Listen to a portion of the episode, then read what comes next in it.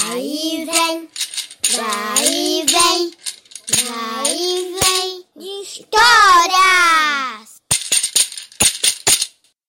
Olá, eu sou Dirlene Vitoriano, do grupo Vai e Vem de Histórias. Hoje você vai ouvir o poema Crianças Lindas, de Ruth Rocha. Ele vai ser narrado por Elizabeth Marina. Este poema é um convite para refletirmos como as pessoas são diferentes. Vamos lá? São duas crianças lindas, mas são muito diferentes. Uma é toda desdentada, a outra é cheia de dentes.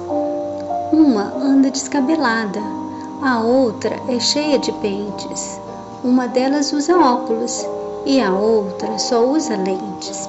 Uma gosta de gelados, a outra gosta de quentes. Uma tem cabelos longos, a outra corta eles rentes. Não queira que sejam iguais, aliás, nem mesmo tentes. São duas crianças lindas, mas são muito diferentes. Então, gostou?